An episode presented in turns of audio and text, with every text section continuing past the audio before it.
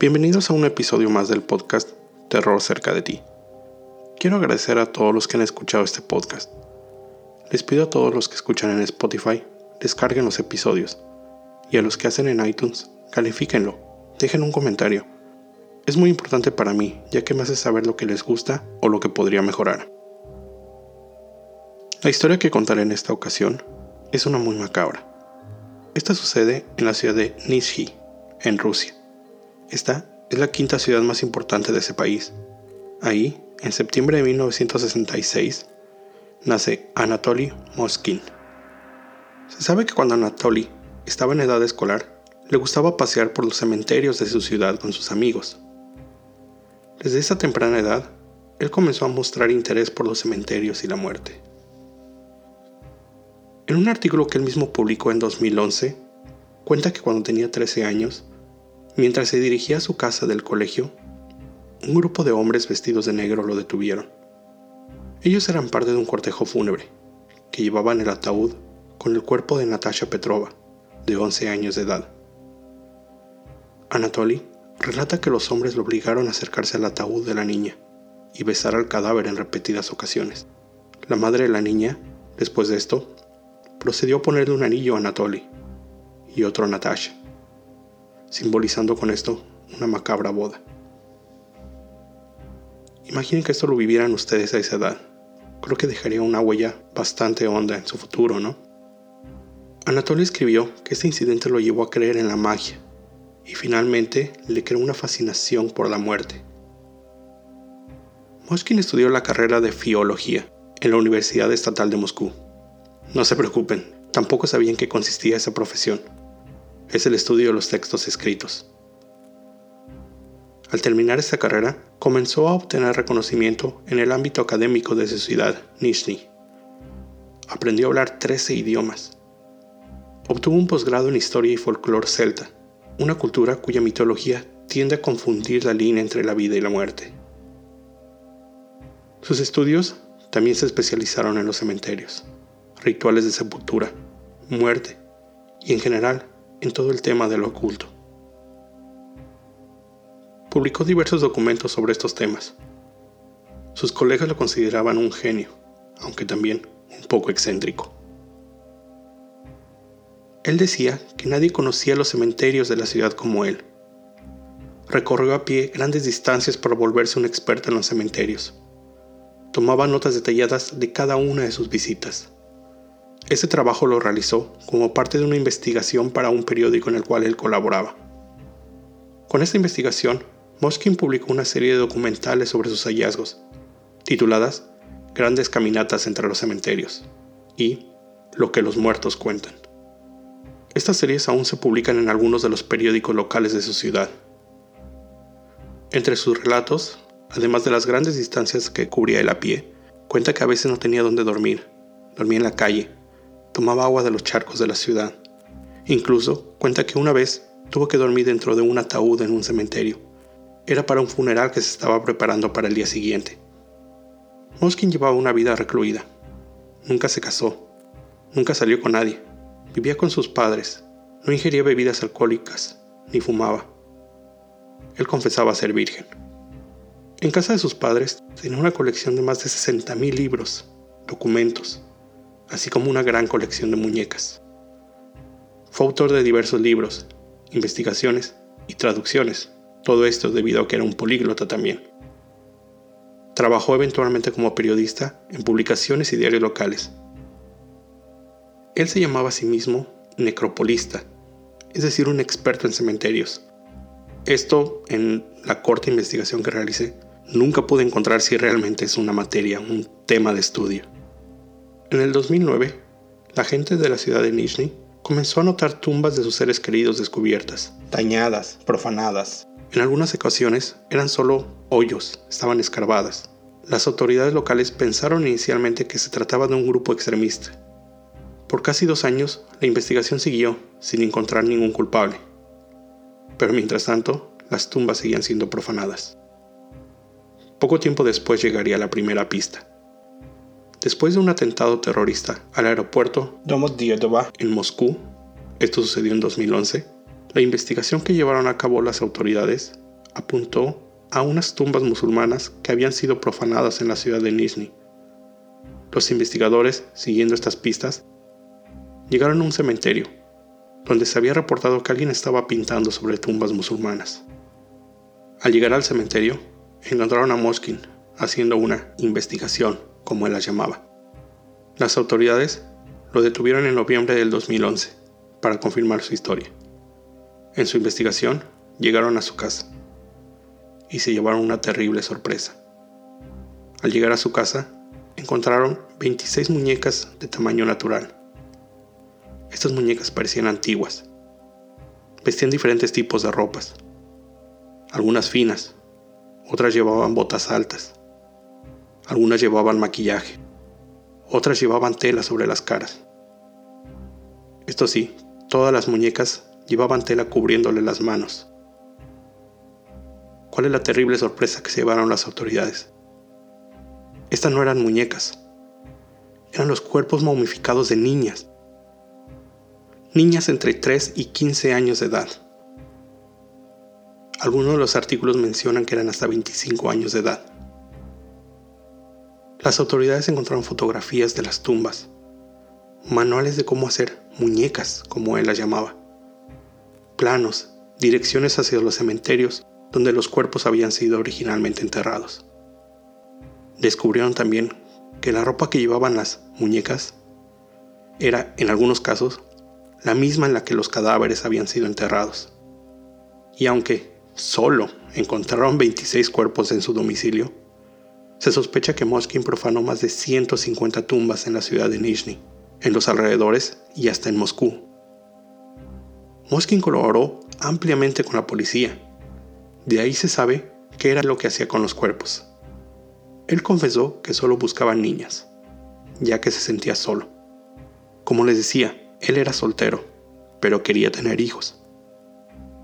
Él dice que en algún momento intentó adoptar una niña, pero las agencias de adopción rusas no le permitían hacerlo, ya que no ganaba el dinero suficiente para mantener un hijo.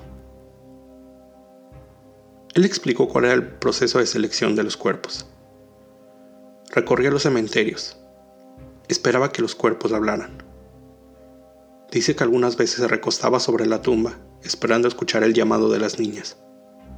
Y que en algunas ocasiones eran ellas las que le pedían que lo sacara a dar un paseo. Una vez seleccionado el cadáver, lo llevaba a un lugar cercano del cementerio, donde procedía a secarlo. Usaba una mezcla de sal y bicarbonato de sodio. Él mismo aprendió el proceso de momificación para poder conservar los cuerpos el mayor tiempo posible. Una vez que el cuerpo se había secado, procedía a llevarlo a su casa para poder crear la muñeca. Lo que las autoridades descubrieron es que en algunos casos él cubría los órganos internos de los cuerpos con tela, o en otros casos usaba diferentes tipos de relleno para mantener el volumen de su cuerpo, ya que durante algunas de las veces que lo hizo descubría que el cuerpo seguía secándose y perdía su forma. La mayoría de los cuerpos habían sido recubiertos de cera, para darles ese parecido a muñecas que él buscaba. En las entrevistas que le hacen, él dice que estaba esperando que la ciencia, o magia, encontraran una forma de volver a la vida esos cuerpos. Mientras tanto, él las cuidaría. Él le celebraba el cumpleaños a cada una de las muñecas como si fueran sus propias hijas todos los cuerpos tenían inscritos el año de nacimiento de las niñas.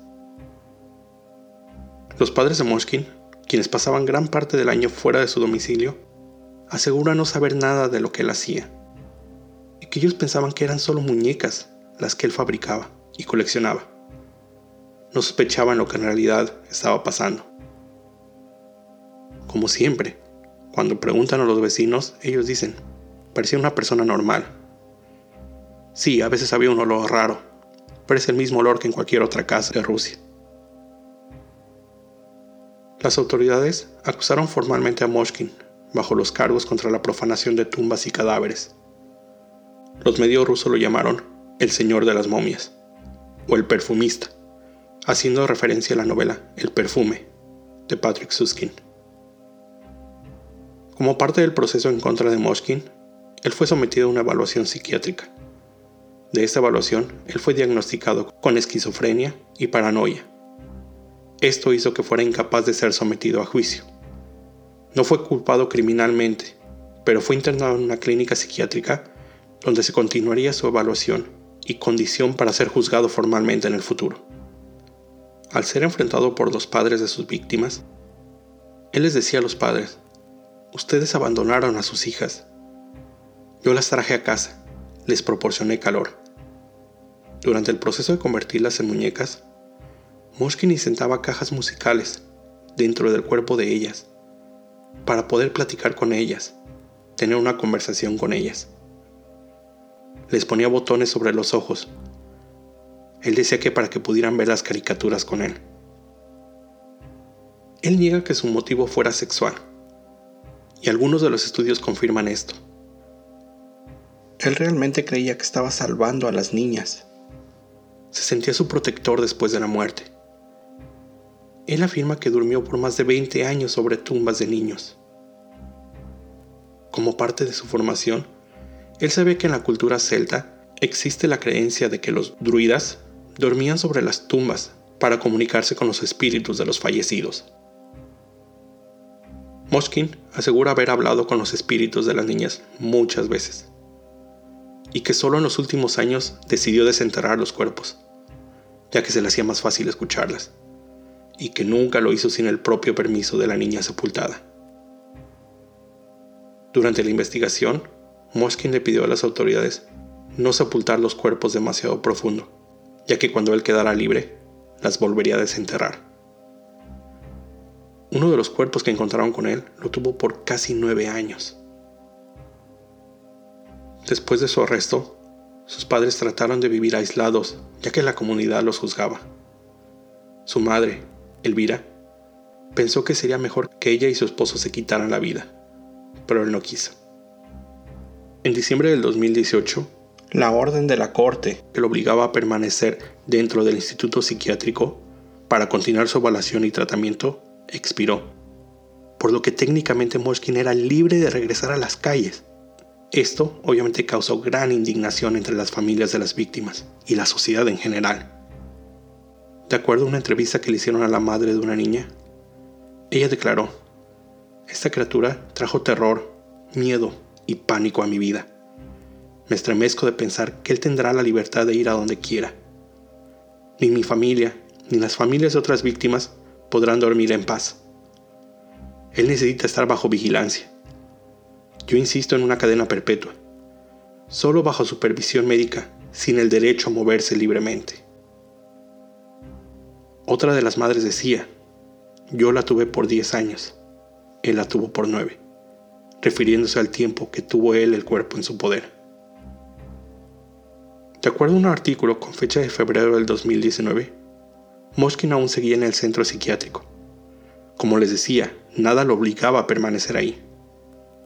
La orden que formalmente lo obligaría a quedarse recluido ahí, extrañamente, aún no había llegado. Seguiría al pendiente de esta nota. Si en el futuro encuentro alguna actualización, se las haré llegar también.